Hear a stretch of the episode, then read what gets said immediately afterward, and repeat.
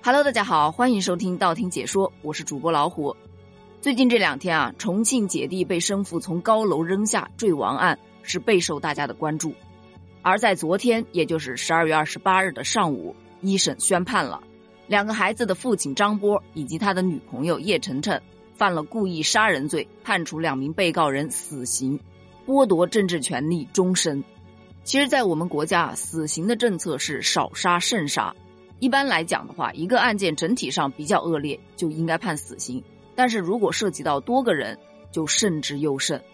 但这起案件真的是已经突破了道德底线、人伦底线、社会底线，而且作案动机真的特别卑劣，就真的是属于罪大恶极的情形。而且犯罪人采用的杀人手段也真的是特别的残忍，不判死刑真的不足以平民愤呐。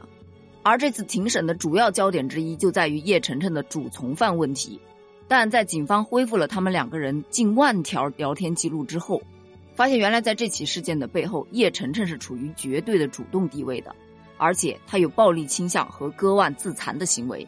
我们先来看一下他的聊天记录，在二零一九年的四月份左右，已婚并且有两个孩子的张波就与网友叶晨晨见面之后，两人成为了情人。而在二零二零年的二月，张波就与妻子协议离婚了。而同样是在二月份，张波和叶晨晨就商量过要杀死两个小孩，但是张波呢，他一直是有所犹豫的。一直到二零二零年的六月份之后，张波还没有对两个小孩下手，于是叶晨晨就在微信中对张波说：“反正有娃我是接受不了的，你马上把娃解决了就行。”而张波在聊天中回答他说：“娃出了事儿。”你就没资格说我是二婚三，叶晨晨当即表示，我就没资格说你任何了。对于这句话，张波又提出，两条命都这么不值啊，居然还带着一丝玩笑的口吻。而叶晨晨的回答是什么呢？他说，本来就不该存在呀，他们有他们在，我们不会幸福的。这本来就不该存在这几个字，真的扎到我心里去了。这还没完，张波立马又表示。所以都是为了你，我才去做这些伤天害理的事儿。叶晨晨立马回答他：“所以更能证明你爱不爱我呀？爱难道是用杀掉自己最亲的两个孩子来表达的吗？这是什么逻辑呢？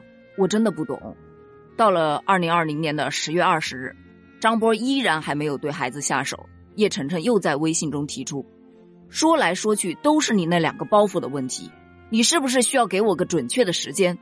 张波立马回复他。十月份之内，如果没有办好，我也不会再来见你了。而叶晨晨表示，最多十天的时间，反正这周是最后的时间。从这个聊天记录当中就可以看出来，叶晨晨一直在用分手、不见面等来威胁张波，逼迫张波去实施这样的一个杀人行为，而且给张波限定了最后的作案期限，并且还积极的出谋划策。最终，张波是在十一月二日的下午三点三十分。趁母亲外出，将在次卧飘窗窗台上玩耍的儿子和女儿双腿抱住，将二人从十五楼的飘窗处扔到了楼下。再来看案发当天的视频，两个孩童坠亡之后，他们的生父张波瘫坐在地，边哭边拍打双腿，表现异常的悲痛，甚至还以头撞墙，怎么看怎么都觉得讽刺。而就是这样一个处于绝对主动地位的女方，她还辩称自己属于从犯。在开庭前，还曾通过法院的工作人员告知两个孩子的生母，愿意赔偿三十万元，希望能获得他的谅解。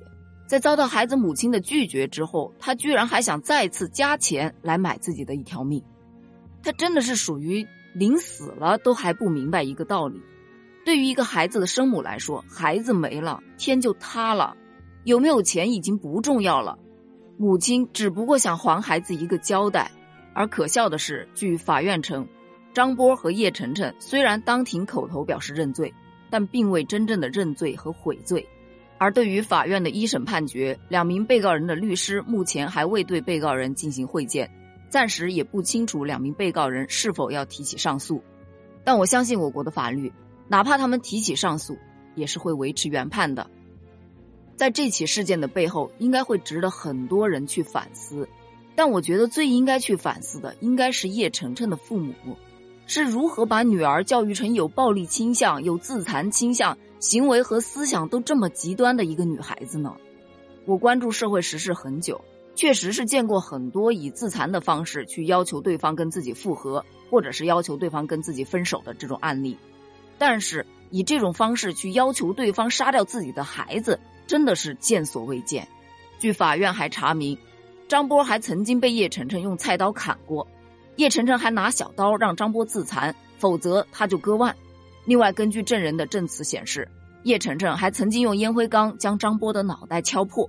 法官也当庭表示。经过对张波的验伤，发现他的身上有多处的刀伤，这得是有多扭曲啊！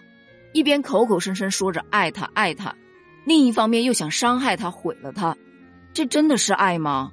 据叶晨晨所说，是家人不同意张波带孩子，所以才不让他们在一起。其实这一点我是相信的，因为天下的父母都是为自己的子女好，但我是怎么都不会愿意相信，如此爱自己孩子的一对父母。会让自己的女儿去杀害别人的一对孩子。说到这儿，我只想说，天网恢恢，永远不要抱着侥幸的心理去做伤天害理的事。正义可能会迟到，但永远不会缺席。关于本次事件，你有什么想说的呢？欢迎在评论区给我留言哦，咱们评论区见。